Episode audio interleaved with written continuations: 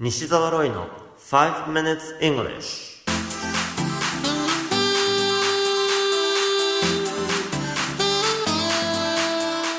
Good morning everyone こんにちは。イングリッシュドクターの西澤ロイです。5 minutes English このコーナーは朝の5分間で気楽にそして楽しく英語のポイントを一つ学んでしまおうというコーナーです。毎回面白いもしくはびっくりするような海外のニュースをご紹介しておりますが、今回のニュースはイギリスからです。18世紀に建てられたとある家で浴室の天井から粘着性の液体が滴ってくるようになりました。その液体とはなんと、蜂蜜。そうです。天井裏にミツバチが巨大な巣を作っていたということです。このニュース記事の英語のタイトルは、Couple stand to discover huge beehive in their attic after honey started to drip through their ceiling. Couple stand to discover huge beehive in their attic after honey started to drip through their ceiling. カップルが凍りつく。天井から蜂蜜が垂れ、屋根裏に巨大な蜂の巣を発見。The Sun のニュース記事からご紹介しました。今回のニュースで登場した屋根裏を英語で言えますか？現地に住んでいれば日常的に使われる単語ですが、なかなか知らなかったりしますよね。そういう単語を今回は取り上げてみたいと思います。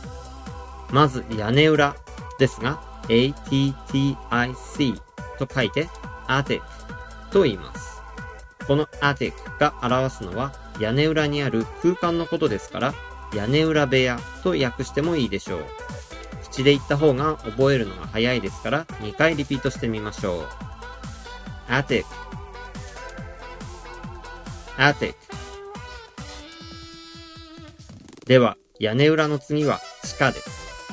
地下室は何と言うでしょうか？答えは basement エレベーターの行き先で地下1階は B1 ですが、それは basement の頭文字なんですね。日本だと地下室がある家は少ないかもしれませんが、例えば私ロイがアメリカでホームステイをした家には広い地下室があり、洗濯機が置いてあったり遊び場所になっていました。こちらも2回リピートしてください。basement basement 次は庭です。英語で何と言うでしょうか？ここでガーデンを思いついた人が多いかもしれませんが、2つ指摘したいポイントがあります。1つ目は発音がガーデンではないということ。カタカナで書くならむしろガーデン。正しい発音はガーデンなんですね。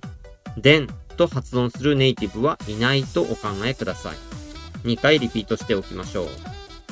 ガーデン。ガーデン。そしてもう一つ。ガーデンというのは花や野菜などが植えてある庭のことを指します。芝生の庭には yard という言い方をして、家の前にあるなら front yard、裏にあるなら backyard のように言うのが普通なんですね。それぞれリピートしてください。front yard front yard backyard backyard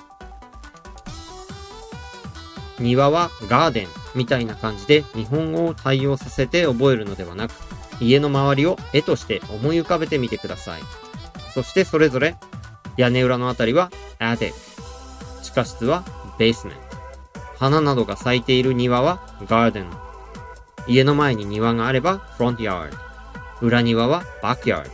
このように何を指しているのかそれぞれイメージをしてくださいね。You have been listening to 5 Minutes English お届けしましたのは、イングリッシュドクター西澤ロイでした。西澤ロイの書籍、頑張らない英語シリーズが累計10万部を突破し、全国の書店で好評発売中となっています。ぜひ書店の語学コーナーで頑張らない英語シリーズをチェックしてみてくださいね。それではまた来週お会いしましょう。See you next week. Bye bye!